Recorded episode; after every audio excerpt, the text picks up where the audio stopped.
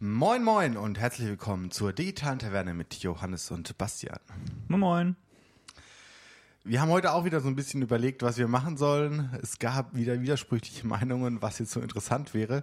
Ähm, aber wir haben uns dann doch geeinigt ähm, und heute soll es um die Google I.O. Ähm, erstmal gehen.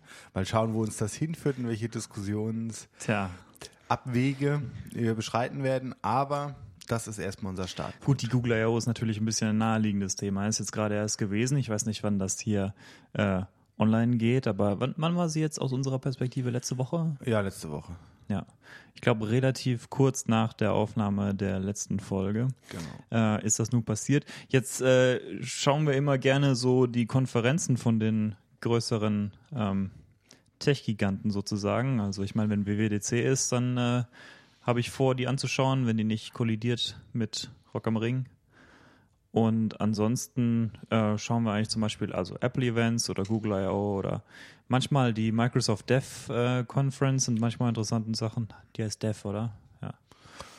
Ja, oder, äh, oder hier Facebook-Ding habe ich auch schon mal reingeguckt. Ja, wobei da sind das, das sind dann mehr so die Dinger, wo man im Nachhinein mitkriegt, ja, okay, das und das hat äh, Zuckerberg wieder an, äh, hm, naja, Ideen gehabt. Ja, Sagen wir mal ganz neutral. Wobei äh, jetzt in diesem Punkt, was Zuckerberg an Ideen hat, da ist ja Google, steht ihm ja nichts nach eigentlich, weil es die Ideenvielfalt angeht. Verteilt sich auf mehr Leute, ne? Bei Ja. Google. Also äh, Satya Nadella ist ja nicht so wahnsinnig irgendwie. Nein, die Marke Google ist halt viel stärker ähm, losgelöst von den Personen als jetzt ein Mark Zuckerberg von Facebook. Ja, gut, klar. Auch weil äh, Larry und Sergey ja nicht mehr so richtig. Also ich glaube, sie sind offiziell noch. Hm, Ja gut, sie sitzen halt in Alphabet drin, in der Mutter. Ja, in der, in der Holding. Ja. Aber äh, mit Google selbst sind ihre Namen eigentlich heute nicht mehr so sehr assoziiert. Ich meine, man kennt noch so PageRank und so, wobei ich mir nicht mal sicher bin, ob PageRank der Name von Page, von Larry Page oder von, von Page sowie Webpage kommt. Ja gut, und dann muss man ja auch nochmal sagen, dass gut, der breiten Masse sind sie halt nicht so bekannt. Also zu den eingefleischten Tech-Fans, so da sind sie natürlich schon noch ein Thema. Aber Mark Zuckerberg tritt anders auf als die beiden anderen. Hast du Larry Page mal gesehen in dem Interview? Weiß ich gar der nicht. ist super weird, der Typ. Also ich finde den voll sympathisch, aber der ist halt so, der redet halt so sehr, sehr ruhig und kontrolliert. Und das ist irgendwie so ein bisschen so ein introvertierter Nerd, hat man das Gefühl, aber hat halt schon so voll Plan, wovon er spricht. Also ich fand den, ich fand den sympathisch. Hab den nur mal so, er tritt nicht so viel irgendwie öffentlich auf, hatte ich immer den Eindruck. Es ist übrigens auch so, dass früher, als Google noch ein bisschen kleiner war, ähm, haben die die Vorstellungsgespräche für alle neuen Mitarbeiter selbst gemacht. Oder zumindest für die meisten neuen Mitarbeiter. Für äh, halt technische Mitarbeiter, Entwickler. Dann hattest du halt irgendwie einen Interviewprozess, der damit geendet hat, dass du dann mit, mit Larry Page am Ende am Schreibtisch gesessen hast. Ja, ist nett. Das ist schon krass. Das also, aber, das ist halt auch wieder vor allen Dingen Marketing nach außen hin für Mitarbeiter. Also Personalmarketing ist auch viel. ja, das ist halt so Kulturaufbau, ne, so ein bisschen. Ja, klar. Unter anderem. Okay, also ähm, wir haben darüber gesprochen, dass, also ich habe die Google I.O. tatsächlich nicht live, aber ich habe sie komplett gesehen, dann später einen Zusammenschnitt. Ähm, und äh, du hattest, also nee, ich habe keinen Zusammenschnitt gesehen, sondern ich habe die komplette, die komplette Keynote angeschaut, aber Und ich habe mir Zusammenschnitte angeguckt, beziehungsweise einzelne Punkte, die rausgegriffen werden, nochmal äh, Ja. verstärkt angeschaut. Einzelne ich mal so. Sachen sind ja dann später auch nochmal total breit getreten worden von Dritten. Mm, Ich fand tatsächlich, dass manche von den Announcements so ein bisschen untergegangen sind in diesem ganzen Google Duplex-Wahnsinn, der auf YouTube übergerollt ist. Ähm, ich fand zum Beispiel ganz interessant diese ähm, Digital Wellbeing-Kampagne, die sie da jetzt Ah, neu ja. starten wollen, wo es also darum geht, dass sie statt Leute dazu zu bringen, ihre äh, Handys zum Beispiel mehr zu benutzen, äh, ihnen dabei helfen wollen, wie sie eine gesunde Balance finden können zwischen ihrem sonstigen Privatleben und ihrem, naja, digitalen Leben. Und das Ja. fand ich eigentlich einen ganz interessanten. Wobei es ja eigentlich gegen Googles Firmenphilosophie ist, die Leute nicht so lange auf ihrer Plattform. Also Ich Ja. weiß noch nicht, was, was schlussendlich daraus wird. Ähm, interessant finde ich auch nochmal so Android P, äh, was sie jetzt announced haben, ähm, nochmal stär stärker announced haben, äh, dass die sehr stark in so eine ähm, Nutzerführung gehen, wie das, wie das Apple mit dem iPhone gemacht hat.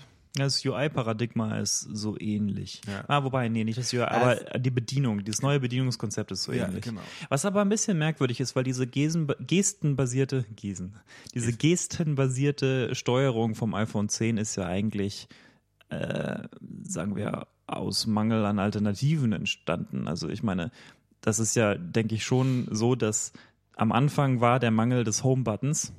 Ja. Und daraus resultierte dann dieses neue Benutzungsparadigma, aber im Großen und Ganzen äh, glaube ich nicht, dass äh, alles, was Apple gemacht hat, unweigerlich dorthin geführt hätte. Und bei Google ist es jetzt merkwürdigerweise so, dass auf dem Google Pixel, auf dem er das vorgeführt hat in der, ähm, in der I.O., also I.O. heißt die ganze Konferenz, in der, in der Keynote, ähm, hat man also gesehen, okay, sie haben die Knöpfe, man könnte auch einfach die verwenden, man könnte auch einfach weiterhin das machen, was sie sonst die ganze Zeit auch gemacht haben an Steuerung, aber jetzt ist es gestenbasiert, vielleicht auch im Hinblick auf das nächste Google Pixel wird eher so sein wie ein iPhone 10. Ja, keine Ja, bessere. gut, die ganzen Geräte, die jetzt kommen, sind super, super stark angelehnt. Also ich finde es ja immer dann lustig, also jetzt äh, spricht irgendwie auch der Apple-Fanboy aus mir oder generell so der Beobachter der ganzen Sache, dass ähm, bei den Handys ist jetzt, also alle regen sich auf über die Notch, wie man so bescheuert sein kann, eine Notch einzubauen in ihr ins Handy. Man könnte doch einfach oben und ein bisschen mehr Platz lassen und dann hätte man das Problem auch gelöst. Und alle großen Factories, also machen jetzt diese scheiß Notch rein. Und alle sind so, oh, da ist wieder eine Notch und ach, ist das toll und jenes und hier und vor und zurück und denkst dir so, Man sollte, also was ich da als, als, als Beobachter von außen sehe, ist erstens, es gab ja diese Idee mit dem Notch äh, schon vorher beim Essential Phone zum Beispiel. Ähm, also es gibt natürlich auch einfach sachliche Argumente, aus denen das heraus entsteht und du kannst es ja auch einfach als Gewinn sehen, statt als einen Verlust. Na, du verlierst nicht die Fläche, die da jetzt nicht ist, wo jetzt der Notch ist, sondern du gewinnst die, die links und rechts davon ist. Äh, weil ich meine, anders könnte es nicht gelöst werden. Und, Ja, äh, d- das, das will ich damit. Also ich finde, Ja. ich finde nur immer diese Welle dann interessant, Ja. wie dann äh, wie dann Akzeptanz eher in den Markt kommt und dann alle dahingehend äh, developen, damit es so ähnlich aussieht. Ja, ich stimme dir auch total zu, dass äh, viele anderen Hersteller äh, schwimmen jetzt so ein bisschen auf Apples Marketingwelle dahingegen. Ne? Also wenn man sich anschaut, wie sie diesen Notch verkauft haben äh, in ihrem Marketingmaterial und auch ähm, ja, also wie, wie sie das, wie sie das quasi der Öffentlichkeit äh, jetzt schmackhaft gemacht haben, dieses ganze Konzept. Davon profitieren jetzt natürlich auch andere Hersteller und naja, es bietet sich eben auch, wie gesagt, aus sachlichen Gründen an, äh, so zu verfahren. Ja, Aber dann gut. kommt dann und auch noch so Dual Camera, äh, Dual Camera, was ja dann auch eher eine breitere Aufmerksamkeit bekommen hat nach dem iPhone 7 Plus. 7 Plus, ja. Ähm, es gab Es nee, gibt ges- 6S. Nee, nee, nee, 6S hatte noch Puh. Gut, irgend, irgendein, Also irgendein Jünger sechs- möge uns steinigen. ab irgendwo zwischen 6 und 7 ist das Mhm. gekommen. Ja, also in den Plus-Modellen am Anfang nur Ja, und genau. dann später. Ja, in, in den Haben in Sie den jetzt die Dualen schon auf dem iPhone 8? Nee. Ja, nur auf dem 8 Plus. Nur Das, auf dem 8 Plus. das 8er hat keine. Und auf dem iPhone 10. Okay, brauchst also gut. du brauchst es nicht. Also jetzt mal, ich brauche keine Dual-Kamera, ich gehe näher dran. Also, aber ist egal, also man hat sie und man kann damit schöne Dinge tun. Man kann ja kriegt den Bogen da auch sehen jetzt wieder zu Google, ne? Ich ja gut, meine, Google macht damit was anderes. Nochmal. Äh, äh. Google macht ja gar Und- keine Dual-Kamera auf Ja, dem gut, Pixel im ja. Moment. Ne? Gut und dafür sehr, sehr softwarebasiert. Die Genau. auch sehr, sehr gut funktioniert. Also das Interessante ist ja, das, was Apple äh, quasi als Marketing-Feature hat, ist ja gut, wie du sagst, das Ranzoomen mit der, mit der anderen Kamera, die eine andere äh, Focal Length hat, aber eben auch diesen, ähm, wie nennen sie das, Portrait Mode, diesen Fake äh, Bokeh-Effekt Ja, genau. und Bokeh, Bokeh, jemand möge uns steinigen, der mehr Kultur hat.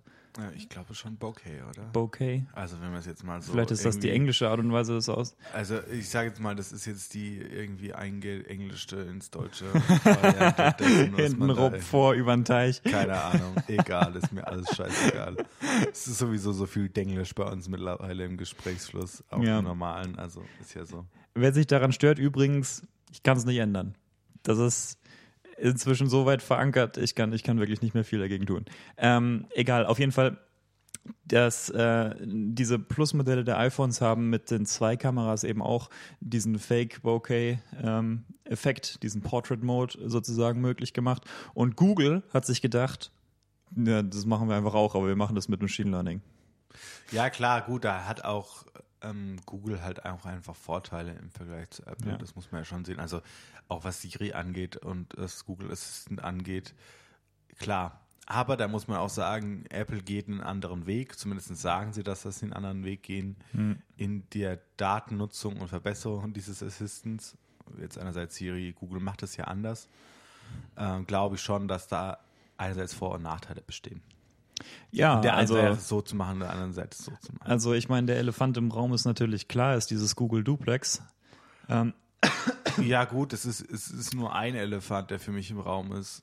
Also ich finde, Ja. das, das zeigt nur, was, was geht momentan mit, mit Ja. der Datenanalyse. Ich finde, das ist eine Diskussion, die du führen. Also wir sollten vielleicht erstmal sagen, was Google Duplex ist. So, äh, um das Okay. jetzt mal vorne wegzuschicken. um mal einen Terminus von einem anderen Podcast zu, äh, zu klauen. Chief Summarizer in Chief. Wer von uns beiden sollte das übernehmen? Wahrscheinlich du, weil du dich damit mehr beschäftigt hast. Okay, na gut, dann, dann erkläre ich mich hiermit zum Chief Summarizer in Chief. Und ähm, Für diese Folge. na gut. Oder Wir müssen das dauerhaft machen? Bei uns sind das, bei uns sind das also lokal beschränkte Ja. äh, Eigenschaften. wir sind jetzt nicht irgendwie so, äh, du machst das. Darauf fest eingeschossen. Also gut. Also Google Duplex. Ähm, es ist äh, bei Google die Idee aufgekommen. Äh, wir können, oder ich spreche jetzt so aus dem Google Wir. Ne? Google kann neuerdings äh, Stimmen so darstellen, dass sie tatsächlich klingen wie menschliche Stimmen. Äh, hat auch zu tun mit einem super faszinierenden Paper von äh, DeepMind mit dem Titel WaveNet. Das, äh, wer sich dafür interessiert, super cool. Ähm, und sie können auch inzwischen KI-mäßig äh, Intelligenz gut genug abbilden, zumindest wenn es um einen eingeschränkten Themenbereich geht, dass sie halbwegs sinnvolle, sagen wir, Antworten geben können auf menschliche Anfragen.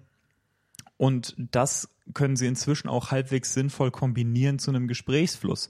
Also haben sie sich gedacht, was können wir damit machen? Tja, Google Duplex nennen sie das Produkt und was es ist, ist, äh, sie haben sich, sie stellen sich vor, dass man in Zukunft dem Google Assistant sowas sagen kann wie ähm, das Beispiel aus der Keynote war jetzt, mach mir einen Friseurtermin für Montagmorgen aus. Dann schaut der schätzungsweise mal nach, wo du vielleicht gerne zum Friseur gehen könntest, also was in der Nähe ist. Oder wahrscheinlich kannst du ihm auch sagen, zu welchem du gerne gehst. Und dann ruft er da an und macht dir einen Friseurtermin aus. Und äh, das Oder zum Beispiel ein Arzttermin wäre ja auch noch vorstellbar. Das Interessante fand ich nur, als ich es mir angeguckt habe, wie krass natürlich sie die Stimme hingetrimmt haben und auch das Verhalten ja. Der, der Stimme äh, gebaut haben. Also, dass man auch Mhm. mal hm passiert ist oder so. Diese klassischen Aussetzer, die dann irgendwie passieren oder die halt dann irgendwie unterschwellig mitschwingen. Ja. Es hat sicherlich auch geholfen, dass die Gesprächsqualität natürlich bei einem normalen Anruf nicht so gut ist, dass man so leicht unterscheiden kann zwischen Mensch und Maschine. Ja, klar, wobei sie wird ja besser. Also gerade durch Voice over IP äh, Äh, kriegst du schon nochmal genau, ja. eine, eine bessere Stimmverständlichkeit her. Aber gut, es liegt dann auch wieder an den Endgeräten, die miteinander telefonieren. Da ist ja auch super viel äh, einfach im Markt, was das schwierig macht. Ähm, aber ja, ähm, äh, wir haben auf, also ja, für mich ist, ist es auch wie gesagt einfach nur so der das Paradebeispiel dafür, was möglich ist, damit zu tun mit Machine Learning, wie weit du Menschen austricksen kannst.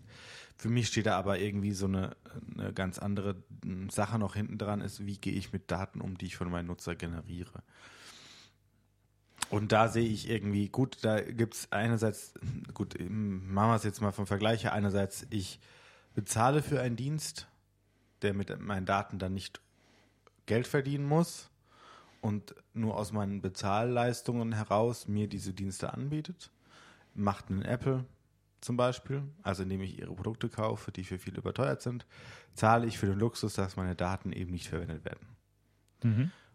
Und oder auch zum Beispiel bei iCloud oder so. Ähm, und bei Google ist es so, ich zahle nicht dafür, für die Dienste, die ich nutze. Dafür muss ich damit leben, dass meine Daten zu wahren Gütern werden, die einerseits im Ad-Universe verkauft werden, also für die Ads auf Google, Facebook, was auch immer. Ähm, und aber auch, äh, dass die eben genutzt werden, um weitere Dinge voranzutreiben. Wie jetzt zum Google Duplex oder so. Ähm, wo einfach meine Daten in die Datenmenge hineingeschmissen werden und wahrscheinlich noch nicht mal so stark anonymisiert werden in vielerlei Hinsicht. Aus Google, in Google eigenen Kreisen wahrscheinlich. Ähm, sieht man auch in Facebook, dass sie das nicht so tun. Facebook ist genau dieselbe Schiene. Wir zahlen, also wir lassen euch nicht ähm, bezahlen ähm, dafür, dass ihr unsere Dienste nutzt, aber dafür müsst ihr akzeptieren, dass wir Werbung bei euch schalten und euch auf allen Webseiten, die ihr so kennt, tracken.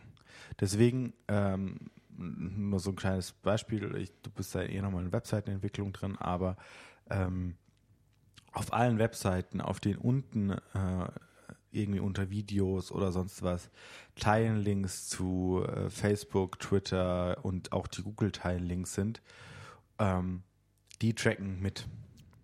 Als jemand, der solche, der so eine Website mal gebaut hat und auch diese Teilenlinks dort mal implementiert hat, äh, kann ich dir sagen, üblicherweise hast du recht. Es ist technisch gesehen möglich, das zu vermeiden, aber die äh, Firmen, von denen du da sprichst, geben sich nicht unbedingt viel Mühe, dir das dann leicht zu machen. Also der einfachste Weg, sowas hinzukriegen, ist, du nimmst einfach Facebooks fertigen Codeschnipsel und der ist absolut dafür da, äh, die Nutzer auch zu tracken. Klar, weil sie da mit den Daten wesentlich bessere Nutzerprofile kriegen, um jetzt mal den, irgendwie den, den Löwen in, in die Manege zu stellen. Ja. Ähm, um dann da äh, Werbung drauf schalten zu können. Und die Sache ist ja, das betrifft ja nicht nur dann irgendwie das, was du auf Facebook treibst, Ja. sondern auch deine Logins in andere Webseiten. Wie zum Beispiel jetzt mit Facebook, ähm, gut nutzen wir beide nicht, aber Tinder. Ähm, da ist vielen nicht bewusst, was an Datenmengen von Tinder auf Facebook läuft und zurück. Weil da einfach der Datenaustausch riesig groß ist. Ist das ein offizieller Kanal oder hat Facebook einfach nur gute Tricks? Ich meine, Tinder ist doch äh, auf Mobile, oder nicht? Ja, Tinder ist auf Mobile, aber das ist mit Facebook-Login. Du kannst dich nur über Ha. Facebook-Login, äh, Login, über, über einen Facebook-Account einloggen in Tinder. Echt? Ja, Wow. das gibt keine normale Registrierung, weil sie sagen, sie erkennen dann praktisch über deinen Freundeskreis, Mhm. den du bei Facebook hast, Mhm. Leute, die du kennst, die du kennen könntest und die Mhm. mit dir in der Umgebung sitzt, sodass du dich da connecten kannst. Das, Das, ist ist, die ursprüngliche Idee von Tinder. das, äh, okay, interessant, das wusste Und ich nicht. es geht nur mit Facebook-Login. Okay, das macht ja auch Sinn, weil Facebook hat tatsächlich ja APIs, über die du an diesen, sie nennen das Social Graph, äh, herankommst. Ja, also klar, an Google deine, hat es ja auch, Ja. aber ja, ich finde es nur, ich finde es nur so krass, weil also dann ist es halt so, ja, ich logge mich halt hier mal mit Facebook ein. Hm. Die wissen ja nicht, was ich dann sonst in Facebook mache. Doch. Doch, doch. Also ja, Also, genauso, also, äh, genauso wie so sie ja auch, äh, genauso wie sie es ja auch hinkriegen. Ich weiß nicht so genau wie, aber es gibt vermutlich schon gute Gründe, ähm, dass sie dein äh, WhatsApp-Profil ähm, verlinken können mit einem Facebook-Account, auch wenn sie das nicht dürfen und sie es auch nicht offiziell darstellen und so. Aber es gibt schon klare Indizien dafür, dass sie durchaus äh, dich gut genug identifizieren können in WhatsApp, dass sie sagen können, wer welcher Facebook-Account zu welchem WhatsApp-Account gehört. Ja, klar, gut, aber das stelle ich mir jetzt noch nicht mal so krass schwierig vor, wenn du jetzt mal zum Beispiel nach IP-Einwahlen von Servern gehst oder so. Ja, zum Beispiel so. Oder MAC-Adressen von Handys. Ja. Auch Also das. ich meine, das sind ja erstmal sehr, sehr einfache äh, Tools. Ja, ich frage mich wenn nur, du wie sie es machen. kombinierst, dann wirst du ja irgendwann mal Äh, Ich rauskriegen. frage mich nur, wie sie es machen von einem äh, Datenaustausch. Ähm, also wie sie, sie dürfen ja offiziell die Daten nicht austauschen. Deswegen frage ich mich, über welche Kanäle das läuft oder über welche Hintertüren sie sich das irgendwie Klar. äh, hinkriegen. Äh, Aber im Prinzip werden sie die Daten erstmal nicht so verwenden, weil wenn das rauskommt, äh, ist der Trouble Ja. viel zu groß, als dass sie sich leisten wollten. Okay, ähm, jetzt haben wir da im Prinzip zwei solche äh, Fässer aufgemacht. Das eine ist Datennutzung für, sagen wir, Analyse- und Werbezwecke. Und das andere ist Datennutzung für zum Beispiel KI-Trainingszwecke. Aber, also, und vielleicht wieder dazu hinzufügen ähm, und Datenanalyse oder irgendwie mit den Daten umgehen, um die Menschen besser zu verstehen. Um die, Men um die Menschen hineinschauen zu können, die Mhm. deine Nutzer sind. Jetzt mal sehr drastisch formuliert. Äh, ja, jetzt, und du sie durch und durch verstehen kannst. Im Mhm. Optimalfall willst du das ja erreichen als Google. Jetzt sehe ich das persönlich so, dass die Nutzung von Daten zum Training von KIs äh, irgendwo auch inhärent eine, ähm, eine Anonymisierung enthält.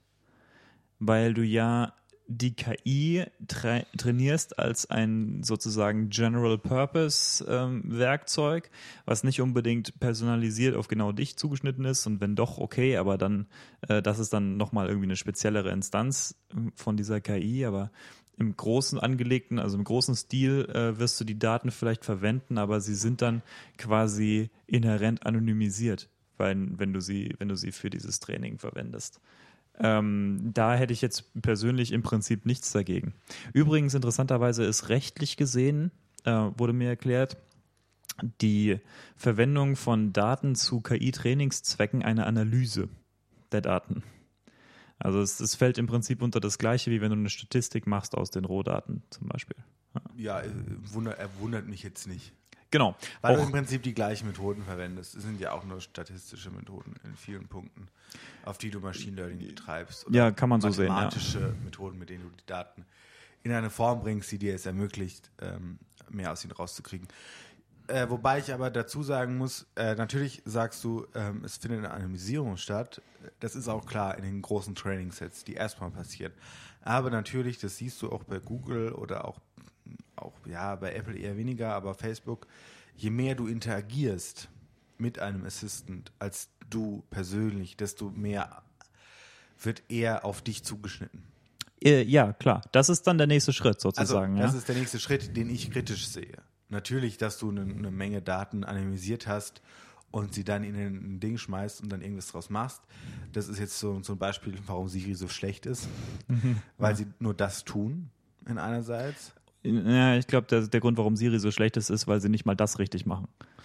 Gut, das, das mag zudem auch noch sein, Ja. aber das ist schon mal der erste Schritt. Sie machen nur das und Google macht, geht halt noch einen Schritt weiter und sagt, wir schauen uns auch dein Nutzungsverhalten an.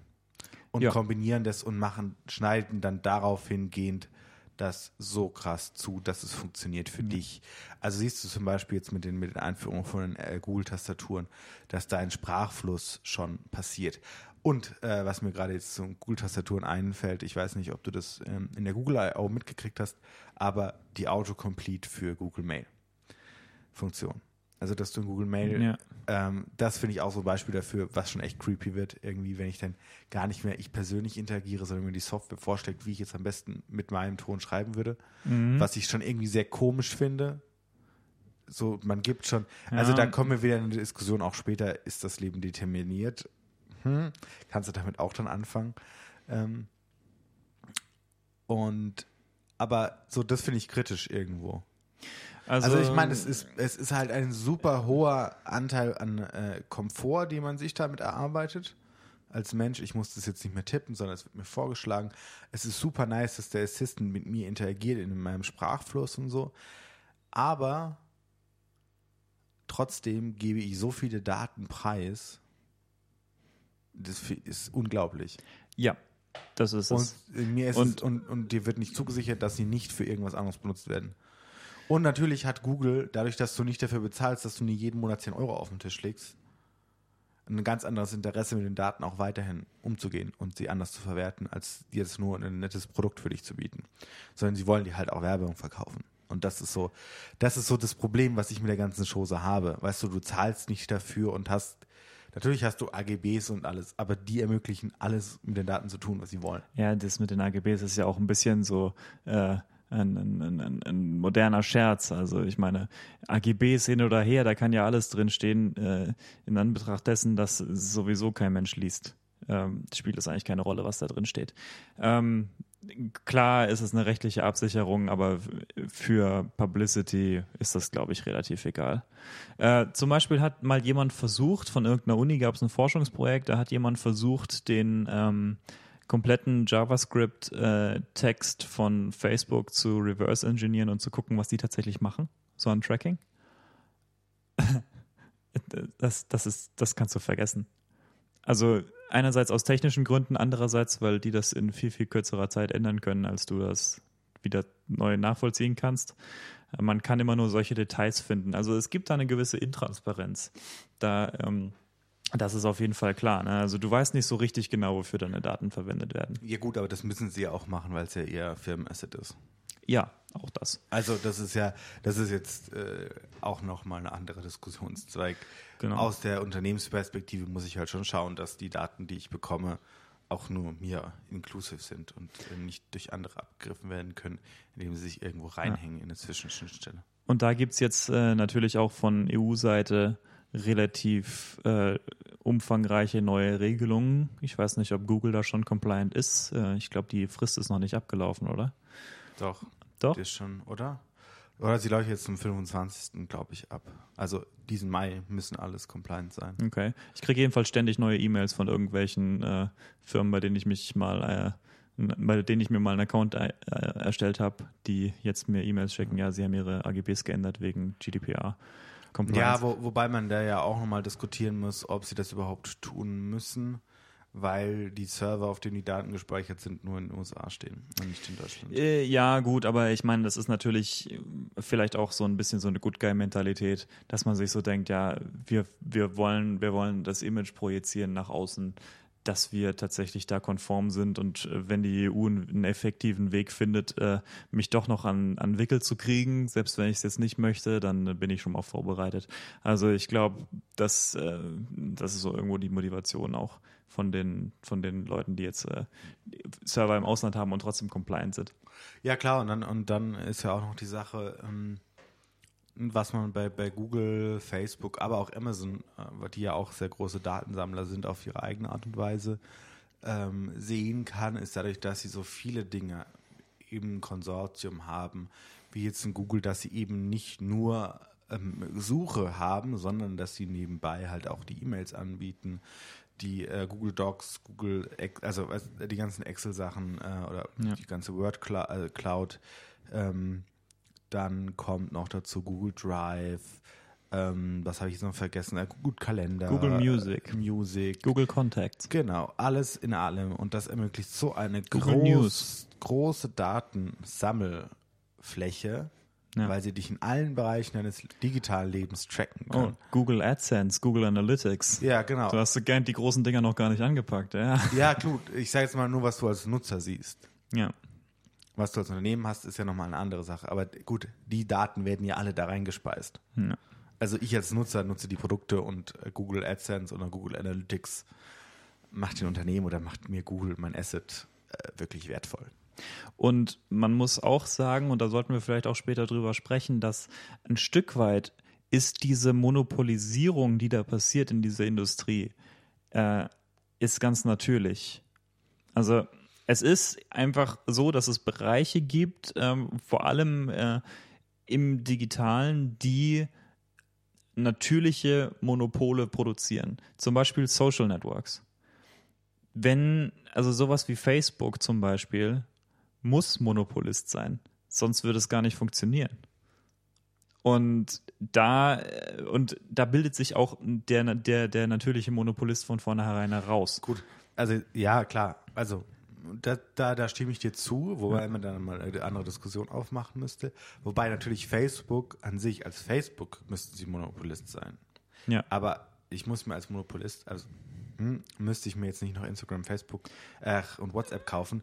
Aber natürlich muss ja. ich es tun, um weiter Monopolist zu bleiben, um den Kundenzugang nicht zu verlieren. Nee, was ich meine ist, äh, kennst du oder erinnerst du dich an äh, alpha.app.net? Es gab mal vor ein paar Jahren einen, tja, wie soll ich sagen, quasi ein Gegenmodell zu Twitter. Da gab es äh, eine große Crowdfunding-Kampagne, wo sich äh, ein paar Leute hingesetzt haben und haben gesagt, wir machen im Prinzip Twitter, aber als Bezahlmodell. Und das war auch cool. Also es hat im Prinzip, man möchte fast sagen, überraschend gut funktioniert. Vor allem, äh, die wollten halt irgendwie 50 Euro, glaube ich, im Jahr. Und ähm, für den Account. Und dafür war das dann halt äh, werbefrei und äh, trackingfrei. Und sie haben dann genauso wie Twitter auch versucht, sich dritte Apps zu suchen, ähm, die dann für sie Clients äh, spielen sozusagen. Und das hat auch fürs erste Jahr ganz okay funktioniert und im zweiten Jahr ist dann schon ordentlich was weggebrochen und dann äh, mussten sie dann irgendwann dicht machen. Aber im Prinzip kam das dann auch daher, diese Geek-Community, die sie damit angesprochen haben, die wollte das unbedingt. Nur du kannst die breite Masse damit nicht erreichen und dadurch, dass die breite Masse bei Twitter ist, hast du quasi keinen so richtig klaren Anreiz, jetzt diese Plattform, diese kleinere Plattform zu verwenden, statt die größere, weil wenn du was postest in sozialen Netzen, dann sollte, zumindest bei Twitter, dann willst du ja im Prinzip, dass es so viele Menschen wie möglich erreicht und nicht so wenig Menschen wie möglich. Ja klar, und weil halt auch die Einstiegshürde 50 Euro im Jahr dann doch deutlich höher ist, als nichts zu bezahlen. Ja, genau. Und das ist auch, das also ist glaub, das mit das dem, dem Massen. Äh, das, die Masse ja. wirst du da nicht hinkriegen. Ich glaube, das ist eher so das Thema, du kannst halt eine kostenlose Version anbieten, wenn du die, also wenn du den Willen hast, äh, hm, also wenn du willst, dass deine Plattform komplett alles zerstört und der Monopolist in diesem Markt ist, dann mhm. musst du eine kostenlose Version anbieten und eine Bezahloption kannst du mir meinetwegen dazulegen, hm, wo du dann die anderen Dinge nicht tust. Hm, was mir jetzt als Beispiel gerade einfällt, ist zum Beispiel ähm, Spotify. Äh, Spotify, ja klar, wobei die ist ja, also ja, klar, ähm, Apple macht es nicht. Die fahren damit aber wohl ganz gut, dass sie es nicht tun. Apple hat den Vorteil, dass sie unendlich viele Verluste schlucken können. Ja, ist, ja. ja, und, und dadurch, dass sie eine andere Markt, also eine, eine andere Nutzerschaft ansprechen, die da die gewöhnt ist, Geld zu bezahlen für Dienste, die sie nutzen. Google macht das mit YouTube Red zum Beispiel oder mit Aber Google Music. Nicht. Also YouTube Red funktioniert in den USA nicht wirklich. Also was man alles so an, an Oh, die hast recht nicht, hier gibt es ja nicht. Ja, genau. Aber was man so aus den USA hört, funktioniert das nicht so wirklich. Okay. Also sie kriegen nicht die kritische Masse, die sie bräuchten, dass es wirklich läuft. Es ist ja aber, äh, ja, klar, aber das, das ist halt, das ist so ein generelles Problem, was du mit den Plattformen hast. Ja gut, also es gibt mehrere generelle Probleme, die da, die da das produzieren. Und das eine ist die Sache mit dem Bezahlen. Ja? Also Bezahlmodelle funktionieren für fast alle digitalen Massenappeal-Produkte schlechter als freie Modelle. Sogar ja für Videospiele zum Beispiel, ja. Free-to-Play ähm, ist das erfolgreichere Konzept. Kann man heute sehen. Klar, weil du halt schneller einsteigst. Genau, ja, weil Deine du willst Hürde diese Masse. Und du siehst es ja auch so ein bisschen in zum Beispiel dieser IT-Startup-Kultur. Ne? Wenn ich jetzt irgendwo losziehe und ich habe mir irgendwas überlegt, ja, früher war es diese Social Networks, gab es eine Phase und jetzt ist es halt, was weiß ich, ähm, Blockchain. Blockchain, oh ja, genau, Blockchain. Ich mache jetzt irgendwas äh, mit Blockchain. Wobei das ist vielleicht ein falsches Beispiel, weil du dann eher nochmal Initial Coin Offerings hast, wo du dann Geld bezahlen musst. Aber was gibt es jetzt noch so in Banking-Startups?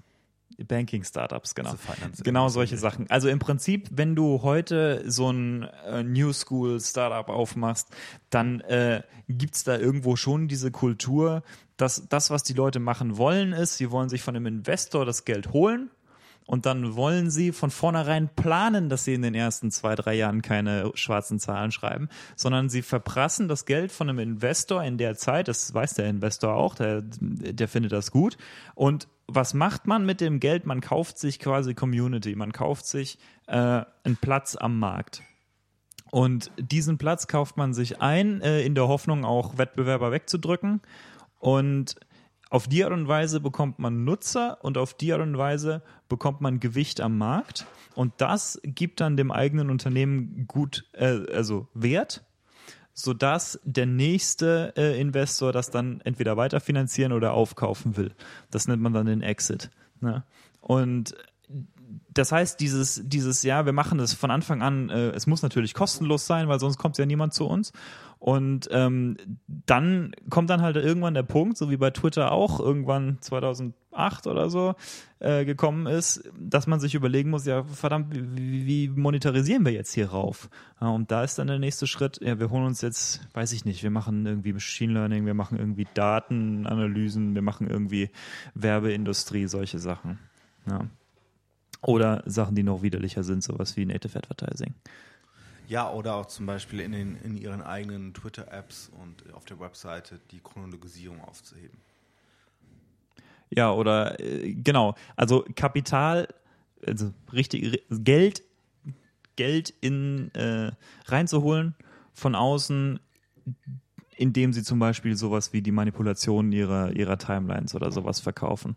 Oder Facebook den Zugang zur eigenen Community oder Wo, so. Aber wobei, da, genau. wobei Twitter ja nochmal den, den Vorteil hat, ähm, dass dadurch, dass sie an die Börse gegangen sind, bevor sozusagen ersichtlich geworden ist, wie schlecht sie eigentlich dastehen, ja. ähm, so hohe Geldsummen in, in, das Unternehmen gekommen sind. Dass nochmal eine Spritze gegeben hat. Dass, da, dass die sich bis 2030, glaube ich, nur durch, also das ist jetzt sehr langen Zeitraum noch nur durch diese Geldreserven finanzieren können. Und einfach nur Minus machen können. Egal, also Sie ja. brauchen es nicht. Und Aber das, das, ist schwierig. Das ist genau das, was ich gemeint habe. Ne? Die großen, die großen machen Plus, ja, wobei Amazon macht noch gar nicht so lange Plus, interessanterweise. Ähm, aber die großen machen schon Plus. Na gut, YouTube nicht. YouTube nicht, aber das ist egal, Google schluckt das einfach. Ja, genau, aber das, das ist ja das Interessante, dass sie YouTube nicht aus der Gesamtholding raus. Also, ja, das machen sie, damit sie die Verluste besser verstecken können. Ja, ne? genau. Ja. Wahrscheinlich. Also, das wird der Grund sein. Wäre jetzt mein, meine Hypothese, ja. ja. ähm, gut, ich meine, warum macht Google YouTube überhaupt? Äh, um Daten zu akquirieren, um Leute zu akquirieren. Um gut, und ich glaube, damals war das eher so, wir brauchen halt eine Plattform, auf der Community stattfindet, weil wir kein eigenes Social Media haben. Also man muss ja schon sagen, YouTube ist die einzigste Social Media Plattform von Google, die funktioniert. Gut, Apple hat keine, die funktioniert und die, denen es auch gut. Also, also ja, klar, sie gut, müssten aber, das nicht machen, aber sie ja, tun aber es trotzdem. Apple hat ja auch noch einen anderen Anspruch. Aber natürlich, äh, naja, wobei, Social Media Plattformen an sich haben sie. Sie versuchen es ja immer wieder. Kannst du dich ja, noch stimmt. an, an äh, Ping, glaube ich, hieß die erinnern? Ja, ich kann mich erinnern. Und dann gab es irgendwie was auf iTunes, dieses auch irgendwie sowas ähnliches wie der Social Media Aspekt von, von Spotify. Sowas ja, doch, das, das, ist Ping gewesen. Und jetzt gibt es diesen. Ping hieß das? Okay. Ja, da hieß das Ping, ich meine, das hieß. Na gut, ist wurscht. also irgendwie was in diese, ja. Äh, ja, Name egal, aber und jetzt machen sie es ja eigentlich immer noch oder versuchen es immer noch, diesen Social Media Aspekt, den auch äh, Spotify drin hat, auch in, in ähm, Apple Music zu, zu holen, was ich jetzt gerade nutze. Mhm. Ähm, und da merkt man schon so, ja, sie versuchen schon irgendwie so dieses Social irgendwie schon noch reinzuholen. So. Ja, jeder will irgendwie oder, Social oder haben. Oder anderes ne? Ding für, für Social, äh, was sie versuchen, ist zum Beispiel das Game Center. Oh ja, stimmt. Das Gibt es das überhaupt noch? Äh, ich glaube ja. Ich, ich glaube nämlich nicht. Ja, oder also zumindest nicht mehr so präsent. Ich glaube, im Hintergrund gibt es noch so vereinzelte Sachen. Ja. Aber es ist nicht mehr eine Soziale präsente. Netzwerke haben diese ganzen Effekte halt noch viel extremer. Diese Monopolisierung passiert da halt noch wesentlich extremer, als das in anderen Bereichen äh, sein könnte. Ähm, und man sieht es zum Beispiel, Google Plus ist eigentlich kein so schlechtes Social Network. Wenn man sich das anschaut, das Konzept macht aus meiner Sicht wesentlich mehr Sinn als das von Facebook. Deutlich. Es ja, spielt klar. aber absolut keine Rolle weder Google Plus spielt eine Rolle, noch ob die ein gutes Konzept haben, spielt eine Rolle. Und der Grund ist einfach nur die, äh, das Gewicht, das sie haben am Markt ähm, und dass, dass es einen anderen Monopolisten gibt, der schwer zu überstürzen ist. Und ja, Facebook war nicht der erste Monopolist in dem Bereich und verm vermutlich wird es auch noch mal irgendwann den nächsten geben, aber es wird immer nur einer sein. Gleichzeitig. Ja, und Google macht es halt so, dass sie, äh, Facebook macht es halt so, sie kaufen sich die Monopolisten, die späteren Monopolisten je nachdem ein. Ja gut, natürlich muss man, Märkten. natürlich muss man also sagen, es gibt ja ein paar getrennte Märkte für Social Media. Genau. Also ich meine, dieses, äh, wie, wie hat Fincher das genannt, The Social Network, hier, ähm, das, was heute Facebook ist, ähm, von davon kann es nur eins geben. Es wird auch wahrscheinlich nur ein Instagram geben und äh, ich meine, okay, Instagram und Snapchat sind sich vielleicht so ähnlich, äh, sind sich vielleicht relativ ähnlich und Snapchat bekommt es gerade nicht so richtig gut. Ne? Ja, wobei ich sage, sie sind schon, sie sind sich schon. Also ich glaube, in einer, das Problem, was, was Snapchat hat, ist, dass sie für eine, für eine werberelevante Sache nicht so attraktiv sind. Per se ist Snapchat aber wesentlich, ähm, hat glaube ich, in der Nutzerschaft eine wesentlich andere Ausrichtung als Instagram. Okay, das ist aber auch das, worauf ich hinaus will. Ne? Du musst so ein bisschen also du musst dich differenzieren, du kannst nicht dieselbe Nische versuchen genau. auszufüllen. Diese, dieser Wettbewerb funktioniert dort nicht. Genau, und das macht ja Instagram, indem sie sich immer mehr Features reinholen, die äh, in Snapchat und in anderen Dingen gut funktionieren, weil sie dort herkommen. Hm. Aber dort eher aus einer Perspektive, also gut, ich weiß nicht aus einer Perspektive des Social Networks, aber aus der Perspektive der Nutzer anders genutzt worden sind. Weil natürlich, also im Prinzip derselbe Nutzen, aber aus einer anderen Nutzerschaft.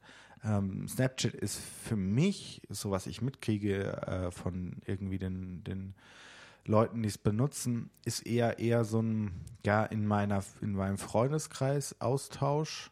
Hm. Ähm, ich schicke meinen Freunden hin und her, ich die Güte meiner Beziehung oder die, die Stärke meiner Verbindung zu der jeweiligen Person in Snapchat drückst. Ich sage, wie viele Flammen wir zum Beispiel haben. Mhm. Und ich kann aber trotzdem allen irgendwie, die mir folgen, mit denen ich irgendwie da befreundet bin, kann ich auch mal meinen Tag teilen, ohne ja. jedem Einzelnen jetzt was schicken zu müssen. Was Und man Instagram ist für mich, so wie ich das sehe, ich, ich da würden mir sicherlich manche zustimmen, nochmal eher so dieser mh, mm, Darstellungsraum. Also ich bin bewusst auf Instagram, um vor allen Dingen von anderen Menschen mir Darstellungen einzuholen oder Bilder anzuschauen. Was, was posten die gerade? Was, was wollen die mir zeigen? Also eher nochmal so diese, aus dieser Influencer-Geschichte oder aus der irgendwie, ja, bekannte Persönlichkeiten zeigen sich so. Mhm. Ähm, und weniger aus dieser persönlichen Interaktion zwischen zwei Freunden. Und dann ähm, hat Snapchat gut getan, dass viele große Menschen eben zu Snapchat gegangen sind, um diese Story-Funktion zu haben, wo sie mit ihren Nutzer enger agieren, interagieren konnten, weil sie immer sehr, sehr schnell ähm, Sachen raushauen konnten, wo dann auch nicht die Qualität dessen, was sie hochgeladen haben, also was jetzt Ton, Bild und so eine wichtige Rolle gespielt hat, sondern eher so, ja, ich sehe jetzt gerade live, wie der jetzt irgendwie vor fünf mhm. Minuten irgendwo auf der Welt ein Ding runtergesprungen ist oder so. Oder was der jetzt gerade gegessen hat, ist ja völlig egal, aber ich bin näher dran, ich habe da eine sehr starke Interaktion zu. Und das hat sich Instagram genommen und implementiert.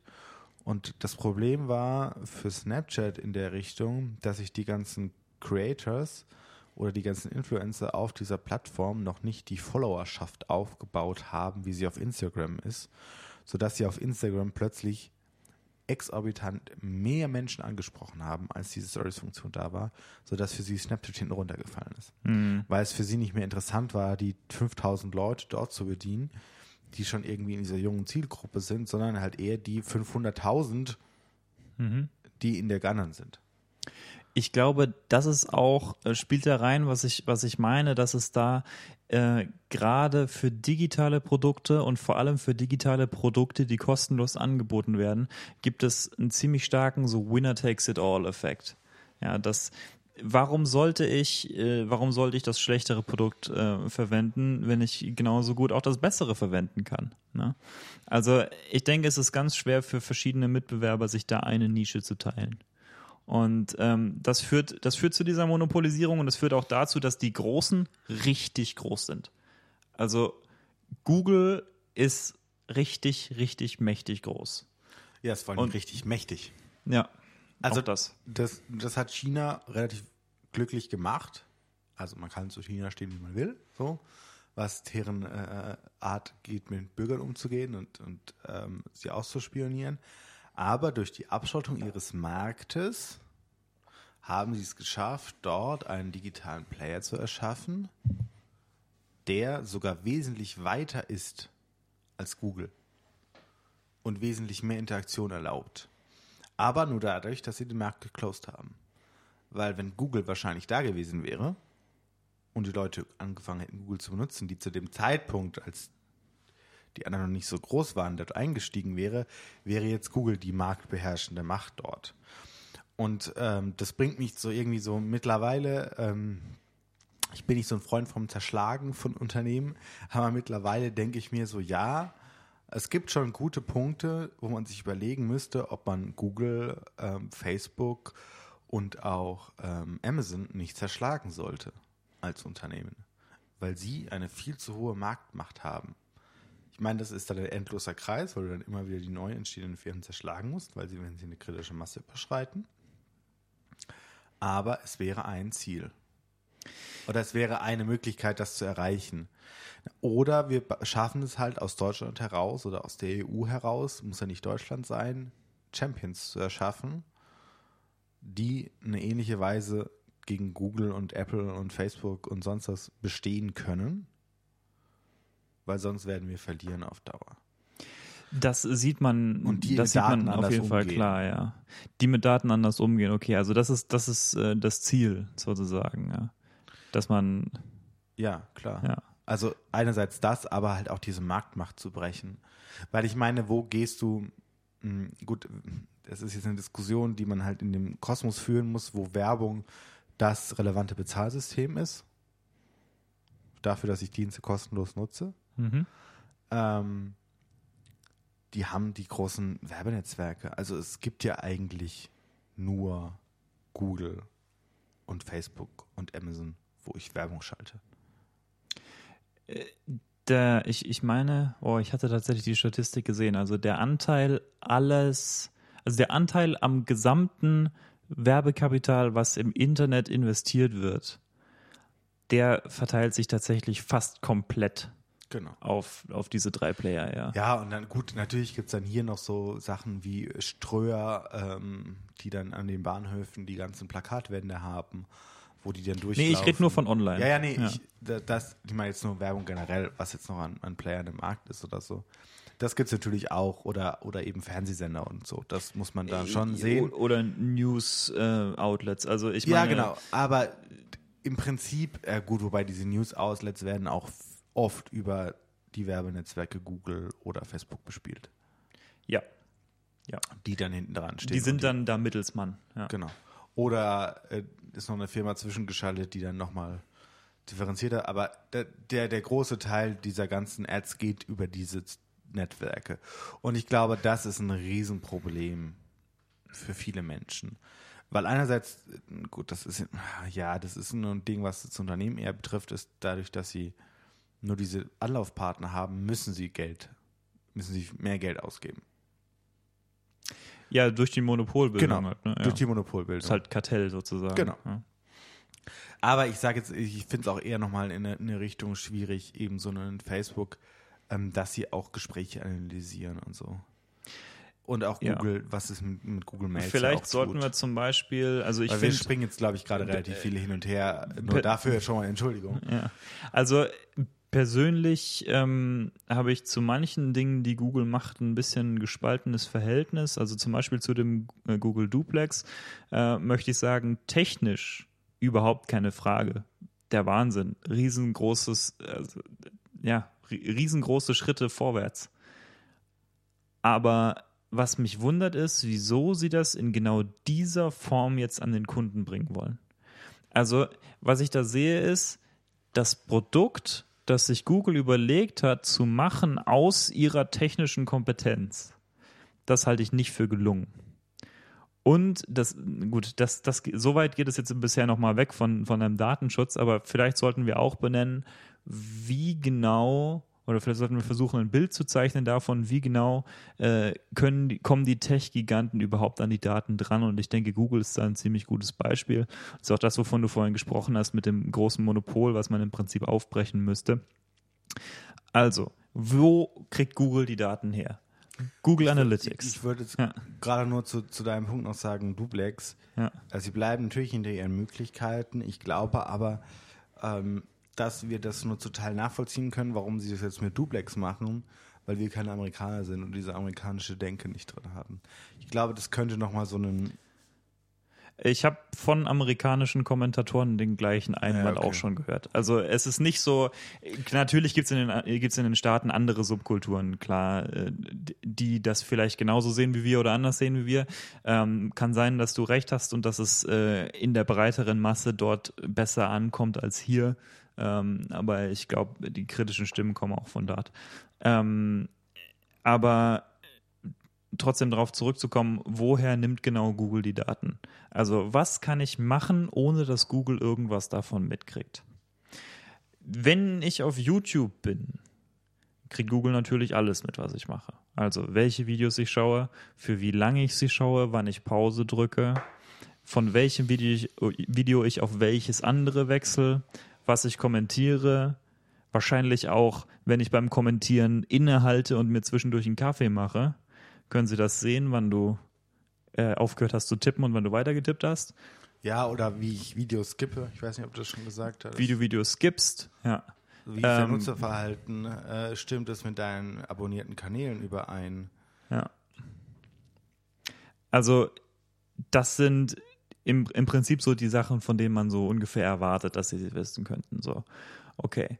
Jetzt gehe ich, ähm, mache ich mir auf dem zweiten Tab irgendwas anderes auf. Sagen wir, äh, gut, Google. Weil ich möchte irgendwo hinkommen. Ja, das, genau. äh, Google ist ja auch mittlerweile in, in Deutschland zumindest der einzigste Ansprechpartner. Es gibt. DuckDuckGo und Leute verwenden das auch, aber ähm, es ist prozentual gesehen spielt es keine Rolle. Ja. Ähm, äh, was man auch sagen sollte, ist, die allermeisten Leute geben ja keine URLs selbst in ihre Adresszeile ein, sondern sie suchen alles über Google. Auch wenn sie die URL vielleicht kennen würden. Ja, oder auch, also ich meine, im Prinzip müsstest du ja die IP-Adresse eingeben. Aber das führt uns jetzt in eine andere Diskussion, Ja, in weit entfernte Welten. Oh ja, das ist äh, ne, gar nicht so weit entfernt. Google hat auch einen DNS-Dienst. Ja? Ja, Wie, wie, wie, werden, wie, wie, werden URLs übersetzt in IP-Adressen über DNS? Ähm, und äh, Google hat Google Public DNS, äh, einen, einen Service, der genau das macht. Äh, und äh, den habe ich tatsächlich auch schon verwendet. Weil, äh, ja gut, aus technischen Gründen, weil ich Probleme hatte mit einem anderen. Ähm, und, die, und weil die sehr aktuell sind. So. Ja. Also es hat schon Vorteile. Ähm, weil Google halt die Marktmacht ist. Also das, das und ist ja weil Google wegen Suche, wegen Google Search, haben die Bots, die das Internet auch gezielt durchsuchen nach neuen Websites. Das heißt, jede Website, die es gibt im Internet, von der hat Google Kenntnis, beziehungsweise andersrum, dich gibt es im Internet nur, wenn Google von dir Kenntnis hat. in Deutschland. In Deutschland, äh, gut, in China gibt es dich, äh, gibt es dich nur, wenn die chinesische Regierung von dir Kenntnis hat. Ähm, Gut, aber in den USA ist ja nochmal irgendwie äh, auch andere Suchdienste schon nochmal größer als jetzt in, in Deutschland. echt? Bing oder so? Ja, früher Yahoo auch noch. Also ich weiß jetzt nicht, wie sich zurzeit verschoben hat, aber früher war das schon nochmal eine deutlichere Markttrennung als bei uns. Also bei uns ist ja eigentlich Googlen auch so ein Begriff, so ich Ja. suche jetzt etwas im Internet. Ähm, in den USA ist, glaube ich, schon nochmal früher eine wesentlich größere Marktdurchmischung gewesen. Gut. Nächster Punkt. Browser. Wenn du Chrome Okay. verwendest, dann, also ich meine, man kann sich natürlich leicht überlegen, dass Google selbstverständlich äh, weiß, welche, welche Tabs du offen hattest, zu welchem Zeitpunkt. Welche, wie lange du drauf warst. wie lange du drauf warst, deine komplette Webhistorie. Ähm, Webhistorie in Inkognito-Tabs zeigen sie dir nicht an. Ich bin mir nicht sicher, ob sie sie tracken. Sie hätten natürlich die technische Möglichkeit dazu. Ich weiß aber nicht, ob sie es tun. Vermute mal nicht, wegen Publicity. Ja. Ähm, Oder zumindest Sie- nicht so tracken, dass sie dich Ja. mit deinem Account verknüpfen. Ja, sie Wobei, das haben, weiß ich nicht, wie, wie das. Und sie haben deine Passwörter. Sie haben deine Passwörter, wenn du sie in Chrome speicherst, was die meisten Leute machen, wenn sie Chrome benutzen. Ähm, Falls ja auch ein nettes Feature ist. Und so. weil es auch vielen gar nicht bewusst ist, dass es mit Google zusammenhängt. Diese, Ernsthaft? Echt? Glaube ich nicht. das würde ich schon vermuten, dass es Leuten nicht bewusst ist, dass wenn sie ihre Passwörter in Chrome speichern, dass Google die dann hat. Also gut, äh, Ja, gut, doch, ja, könnte sein. könnte ja. schon sein, oder? Ja. Finde ich plausibel. Ähm, sie wissen natürlich sämtliche irgendwie Lesezeichen oder was auch immer du im Browser Ja. hast. Äh, sie kennen alle eine Browser-Erweiterung, die du installiert hast. Das ist natürlich alles so diese einfaches Zeug. Aber das muss ich, muss ich vielleicht noch mal kurz darauf zurückkommen. Die komplette Web-Historie, die komplette. Ja. Alles, was du auf egal welchem Device du Chrome benutzt, ähm, je an Webseiten aufgerufen hast, äh, sofern es nicht im Inkognito-Tab war, äh, liegt bei Google irgendwo in der Datenbank. Äh, und das sind zum Beispiel Daten, die sie auch verwenden können für, für die Google-Suche, um die zu verbessern und ähm, naja, und, um, um, und für AdSense natürlich. Äh, ansonsten, angenommen, ich ähm, habe jetzt DuckDuckGo verwendet statt Google und ich habe Firefox verwendet statt Chrome und ich gehe jetzt auf die Seite des, ähm, sagen wir, News-Outlets meines Vertrauens. Sagen wir, gut, ich, ich, ich will jetzt keinen, weil dann müsste ich bei dem nachgucken, ob der äh, jetzt im speziellen Google Analytics verwendet. Aber vor allem journalistische Seiten haben einen sehr starken Hang dazu, Analytics zu benutzen. Google Analytics entweder oder noch schlimmere Sachen. Also kleinere Werbeagenturen, die sich aber noch weniger lumpen lassen, Daten einzusammeln, weil die auch niemandem Rechenschaft schuldig sind. Das ist ja tatsächlich ein Vorteil an Googles Monopol. Die stehen sehr im öffentlichen Rampenlicht. Wenn die irgendwas machen, merken das Leute. Ja, gut. Ja. Okay, das heißt, selbst äh, wenn ich auf eine Seite gehe, die eigentlich nichts mit Google zu tun hat, ist die Wahrscheinlichkeit relativ groß, dass die einen Google Service verwenden, nämlich Google Analytics, um das Nutzerverhalten auf ihrer Website zu tracken. Ja, oder noch nicht mal Google Analytics, äh, Google Analytics verwenden müssen, sondern einfach nur einen Google-Teilen-Button haben. Genau, oder sie haben einen YouTube-Teilen-Button oder einen Google Plus-Button. Äh, in dem Fall äh, kommt das Tracking auch inklusive. Oder sie haben Werbung, die über Google AdSense ähm, Ausgeliefert. ausgeliefert wird, dann kommt das Tracking auch inklusive. Und wer, bei Werbung im Speziellen muss man auch sagen, das Tracking lässt sich nicht vermeiden. Weil, wenn ich Werbetreibender bin, dann will ich ja nicht dem Website-Betreiber vertrauen, wie viele Leute da irgendwie meine Werbung gesehen haben. Ja. Das möchte ich schon gerne selber rausfinden. Äh, und deswegen ist das tatsächlich irgendwo unvermeidbar. Es liegt in der Natur der Sache, dass wenn ich Werbung angezeigt kriege, dass da auch getrackt wird, ob ich die mir die angucke. Ja, klar, das Oder- ist ja immer so ein, Ja. ein Ding, was dann halt irgendwie laufen muss. Ja, aber ich glaube, den Punkt, den du machen wolltest, du wirst da auch getrackt. Wer? Ich? Ja, auch wenn du über Firefox gehst. Äh, Ja, auch wenn ich über Firefox gehe. genau, Ja, ja, weil das ja, hast ja. du noch nicht so verbalisiert. Okay, du hast recht. Das sollten, das sollten wir nochmal explizit machen, auch wenn du über Firefox oder Safari gehst, wobei Safari, äh, Apple versucht ein bisschen was dagegen zu tun, dass man nicht Ja, also das Problem ist ja auch noch nicht mal, du musst ja noch nicht mal eingeloggt sein in Safari für, für Google, äh, dass sie dich tracken können. Ähm, das reicht ihnen theoretisch auch schon, wenn du auf demselben Gerät einfach nur in Chrome eingeloggt warst, irgendwann mal oder irgendwann mal mit deinem Google-Account eingeloggt warst und die MAC-Adresse oder die IP-Adresse, also es ist sehr schwarzmalerisch gerade, wenn die die äh, auch speichern und dann dadurch dich tracken können, weil sie wissen, okay, diese MAC-Adresse und das, wenn die zusammen auftreten mit diesem PC, Ja. dann ist das eben User XY und dann wird alles daraufhin getrimmt. Also das, äh, wovon du da sprichst, das ist diese, ähm, das ist diese Wissenschaft, äh, so, sogenannte Unique Identifier zu finden. Also was du möchtest, ist eine Kombination an äh, Features, die du sehen kannst von irgendeinem Nutzer, ähm, die du verwenden kannst, um darauf zu schließen, welcher Nutzer das ist. Und in dem Moment, wo du das schaffst, kannst du natürlich alles, was du dort siehst, auch verbinden mit dem Rest deiner, deiner äh, Aufzeichnungen über diesen Nutzer. Und selbst wenn du jetzt kein äh, keinen Google-Account hast und kein Chrome verwendest äh, und keine Google-Seiten besuchst, wird trotzdem das meiste von dem, was du im Internet machst, wahrscheinlich von Google erfassbar sein. Und zwar äh, einfach nur wegen Google Analytics, Analytics und wegen Google AdSense. Ja, genau. Also zumindest auf den, den großen Public-Seiten. Wenn du Android verwendest, ähm, dann geht es dann natürlich gerade weiter. Also was trackt Google äh, in Android? Ähm, ich weiß, ich weiß es nicht mal. Also ich meine, sie hätten die technische Möglichkeit, alles zu tracken. Ja, gut, was sie dann dafür tun, ist ja eine andere Sache. Ja. Das Äh, weiß man nicht. Ich, ich denke auch nicht, dass sie das machen. Nee, sie werden sich Ähm, interessante Dinge raussuchen. Genau, also sie werden nur die interessanten Sachen tracken. äh, in dem Moment, wo ich den Google Assistant aktiviere, ähm, Das zum Beispiel interessant. wenn ich einen habe, ähm, dann sieht der natürlich auch alles, was auf meinem Bildschirm ist, egal welche App das ist. Weil dafür habe ich ihn ja aufgerufen, dass er sich das anguckt. Ja, oder dass mein Handy durchsuchbar ist. Ja. Dass der sich Google Assistant, starte mal bitte diese App. Er muss ja irgendwie Zugriff drauf haben. Und natürlich benutzen sie APIs von Google, um ihre Apps besser zu machen. Also alleine schon was TensorFlow angeht oder ähm, Ja gut, Fire, Firebase gibt es ja auch noch. Äh, ist das nicht Amazon? nein, ich meine, das ist. Ähm, Na gut, dann schmeiße ich da was durcheinander.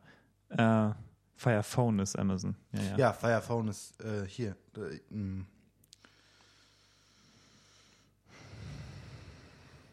Okay, also man sieht es an der Ästhetik der Website, das ist definitiv Google. Und was ist das? Comprehensive Mobile Development Platform. Oh, interessant. Wusstest du nicht, dass die das Nee, haben? die kannte ich noch gar nicht. Ah, doch, ja, aber da kannst du alles mitmachen. Sie liefern dir praktisch für Ja. alles APIs. Du brauchst wesentlich weniger Codezeilen, um deine Nutzer zu tracken. ML-Kit, Cloud Firestore, Crashlytics, ja. das, ist, das ist das nächste, ja, Crashlytics. Ähm, also äh, App-Entwickler können Softwarepakete von zum Beispiel Google verwenden, um, äh, um das Verhalten ihrer Nutzer in ihrer App zu tracken, aber auch um das Verhalten ihrer App zu tracken. Also Genau. zum Beispiel Crashes Ja, oder so. machen aber auch viele, viele iOS-Apps, weil es natürlich auch für iOS alles kompatibel geschrieben ist. Ja, also auch wenn ich kein Android verwende, äh, läuft wahrscheinlich relativ viel Google-Software auf meinem iPhone.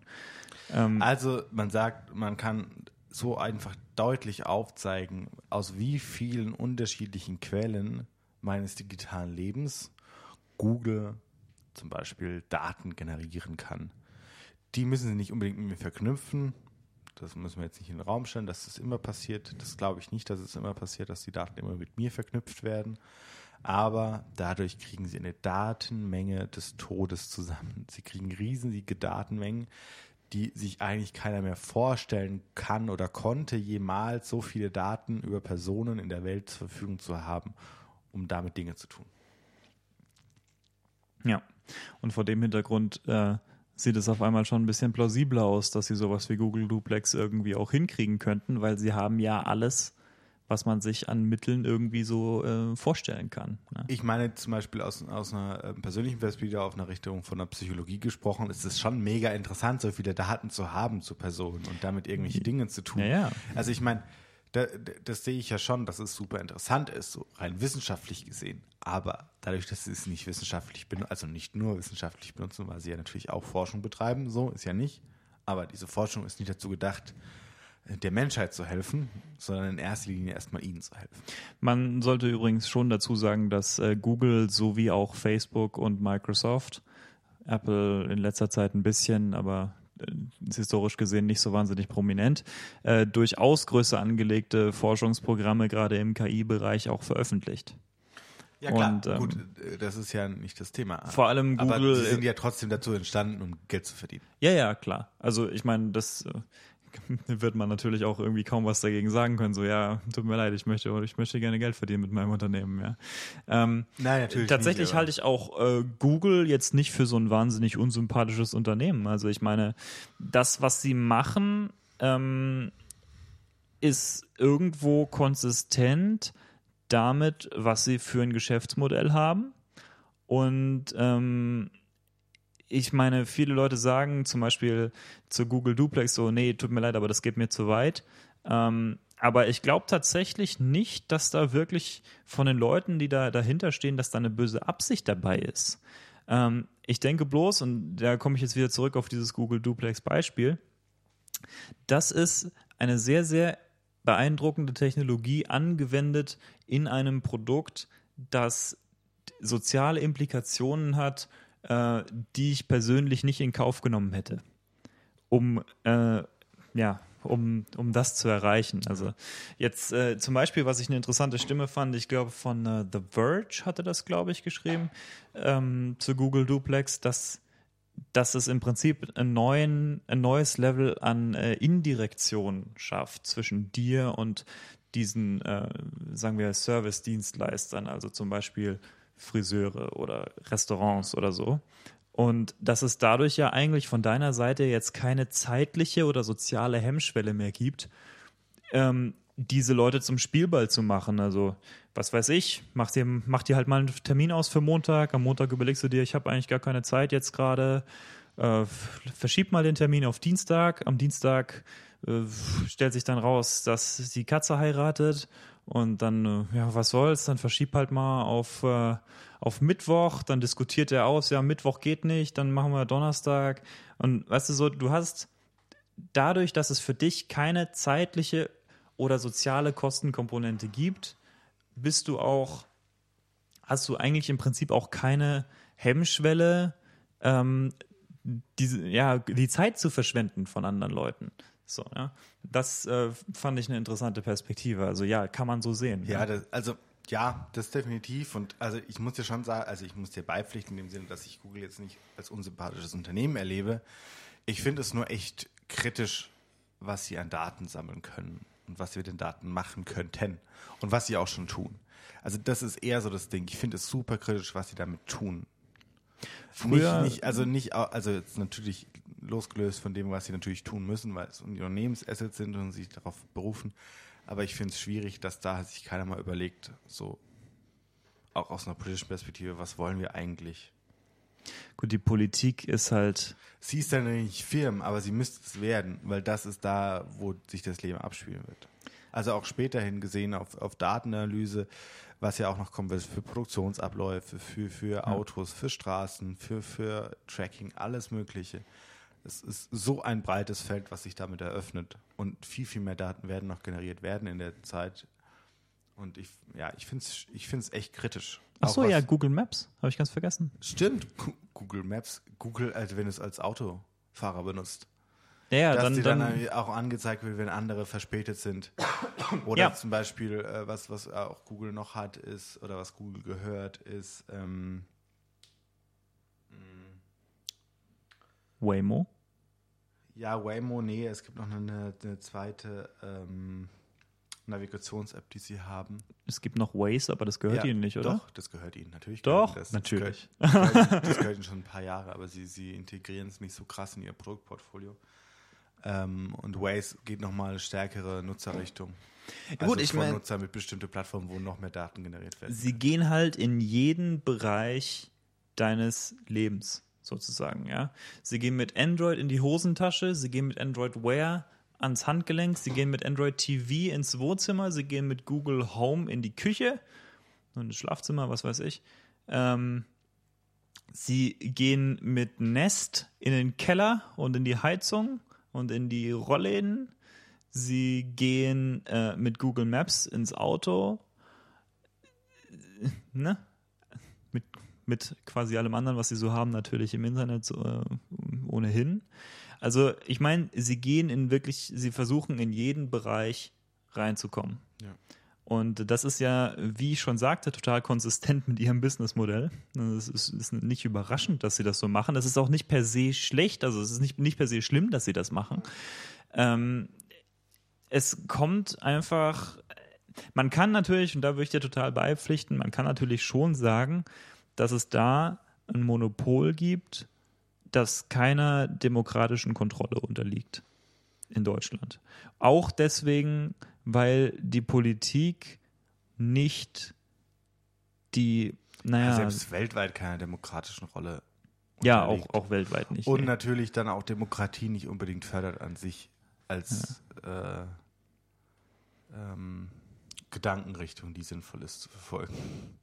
Hm, Würde ich jetzt so nicht sagen. Google News zum Beispiel, hast du es gesehen? Der- Von der. Ja, ja, klar. Äh, Aber der da, um Keynote. meine letzte Folge anzuknüpfen, die Filterblase äh, par excellence wird geschafft. Äh, ja, äh, wird sie, wird sie teilweise.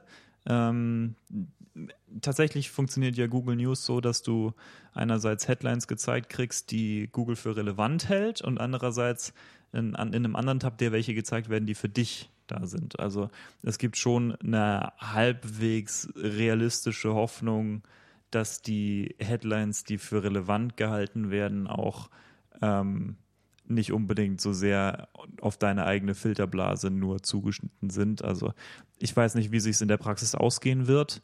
Äh, ich kann dir auf jeden Fall sagen, dass mein persönlicher vorgeschlagener Newsfeed ähm, beeindruckend nah an dem ist, was ich sonst so lese.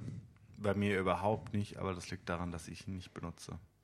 Also dass ich andere Informationsquellen dafür benutze und Ja. kein Android-Phone habe Ja. und mich der Google Assistant eigentlich nicht interessiert, außer für meine zwei Faktoren, D- zwei. Faktoren die, Authentifizierung. die verwende ich auch nicht. Aber ähm, also von den, ich habe mal so durchgescrollt und ich würde sagen, so von den ersten 50 Newsartikeln, die ich gesehen habe auf Google News in meinem persönlich zugeschnittenen Tab, von denen haben mich wahrscheinlich schon 40 Stück wirklich interessiert. Aber das zeigt halt schon, wie krass Google dich kennt. Ja, auf jeden Fall. Gar keine Frage. So. Und ich glaube, da ist auch so unser eigenes Nutzerverhalten, da müssen wir uns auch in die eigene Nase fassen, schon ein bisschen so nochmal ein Unterschied zu dem, was wir eigentlich so nach außen hin tragen. Ja gut, wieso? Du verwendest auch gar nicht so viel Google. Ja, doch, schon. Also wesentlich weniger Google als Drive, du. ja. Wesentlich weniger als du. Ähm, auch nicht für meine, für meine starken Assets. Das liegt alles bei, bei Apple in der Cloud. Mm, Aber da müsste ich noch mehr reinschieben, um es wirklich effektiv zu kriegen, sagen wir es mal so. Gut, bei Apple äh, in die Cloud, also iCloud als hauptsächliche Cloud zu verwenden, ist natürlich auch nicht so einfach. Oder geht das inzwischen vernünftig? Als ich zuletzt nachgeschaut hatte, habe ich gedacht, das ist ja irgendwie technisch nicht so beeindruckend. Oh, es funktioniert Das super Angebot. gut. Also funktionieren tut's gut. Du kannst halt nicht so gut mit äh, kolla- kollaborieren. Hm. Und hast gewisse Vorteile, die du bei Google hast, halt nicht. So. Und die Vorteile habe ich halt gerade gerne, weil ich halt viel mit Leuten interagiere, die halt Ja. auch viel Google benutzen und wo das dann halt einfacher ist, mal das freizugeben oder so. Du hast es vorhin angeschnitten, ne? Google Docs. Google Docs ist für mich super wichtig. Google Docs und Google Drive, Google Sheets. Das sind alles ähm, Produkte, die ich tatsächlich regelmäßig verwende und die für mich ein echtes Problem lösen. Und äh, ja, ich würde es nicht missen wollen. Ja, ne? daran sind sie auch Das gut. das muss man, das muss man nicht. Also sie machen ja sehr, sehr gute Produkte. Ja. Man muss sich halt nur mal ins Gedächtnis rufen, wie oder was damit passieren kann. So. Also von dem, Und was man- man, von dem, was man so hört aus der, aus den internen Strukturen von Google, scheint es wohl schon so zu sein, dass sie in relativ kleinen Divisionen dann organisiert sind, die nicht so sehr ähm, quasi von oben herab regiert werden. Also man merkt es auch bei vielen so kleineren Produkten, zum Beispiel Google Keep ähm, oder wie hieß das andere? Ähm, sie haben so, einen- so einen Dienst gehabt, der so ähnlich war wie Pocket. Ähm, und das sind alles solche, so quasi so, so, so Side-Projekte von, äh, von irgendwelchen Google-Mitarbeitern, ähm, bei denen man so sehen kann, okay, scheinbar ist es tatsächlich so, dass viele Leute in, innerhalb äh, der, von, dem, von dem Unternehmen Google ähm, relativ viel Spielraum haben, in welche Richtung sie arbeiten, zumindest für ihre Ja. Nebenprojekte. Ich meine, klar, für ihre Hauptprojekte wird das schon irgendwo managementtechnisch gesteuert sein. Das äh, muss ja auch so sein, wenn du so viele Mitarbeiter hast. Ähm, aber ich glaube tatsächlich, dass in Google-Produkten relativ viel Persönlichkeit von den Leuten, die das entwickelt haben, schon noch mit zum Ausdruck kommt. Ja, aber man muss ja schon sagen, im Vergleich dazu, was sie an Nutzerschaft haben, haben sie super wenig Mitarbeiter. Ja, klar. Das ist aber bei allen großen Ja, Tech-Firmen klar. Das so. Also ja- ich meine, Skalierbarkeit ist halt viel gegebener als jetzt bei einer Produktionslinie für einen Autohersteller. Ja. Aber auch deswegen, weil ja ähm, der, die Absatzzahlen ihrer Produkte überhaupt nichts zu tun haben oder fast überhaupt nichts zu tun haben damit, wie viele Leute da arbeiten. Das ist äh, bei der SAP zum Beispiel ja genauso. Also ich meine, wie viele Mitarbeiter die haben, das hat ja kaum was damit zu tun, wie viel Geld sie äh, verdienen. Das ist natürlich für die Mitarbeiter gut, zumindest wenn ein Unternehmen erfolgreich ist. Das definitiv. Die Frage, die sie mir gerade nur stellt, weil wir doch jetzt schon etwas fortgeschrittener sind in der Zeit, ob wir jetzt noch ähm, dringend Dinge haben, die wir. Dringend, naja gut, wollen. ich meine, das sind ja alles so Dauerbrenner, nicht wahr? Ja, das, das ist alles so Dauerbrenner. Ich glaube, zu dieser Folge wird es auch nochmal ein Follow-up geben. ich, man könnte ja diese Folge quasi als äh, das Follow-up des gesamten Podcasts bisher bezeichnen. Ja. Also ich meine, das ist natürlich schon ein bisschen ein roter Faden, der sich so durchzieht. Ich verspreche hiermit, Star Wars wird passieren. Stimmt, ja, das, das können wir definitiv versprechen. Star Wars ist ein Thema, was mir sehr am Herzen liegt und dir nicht. Ja, für mich hat es keine emotionale Bedeutung, wie es für dich hat. Aber wir machen Für mich das schon Thema und ich gerne. werde sie dir erklären. und wir werden sie machen spätestens, wenn der Solo-Film rauskommt. Genau, der Han Solo-Film. Ja. Und äh, folgt uns auf den diversen Plattformen, die wir anbieten, wo ihr uns hören könnt oder auch nicht hören könnt, uns verfolgen könnt. Wir sehen uns. Jawohl. Ciao, Auf ciao. Wiedersehen.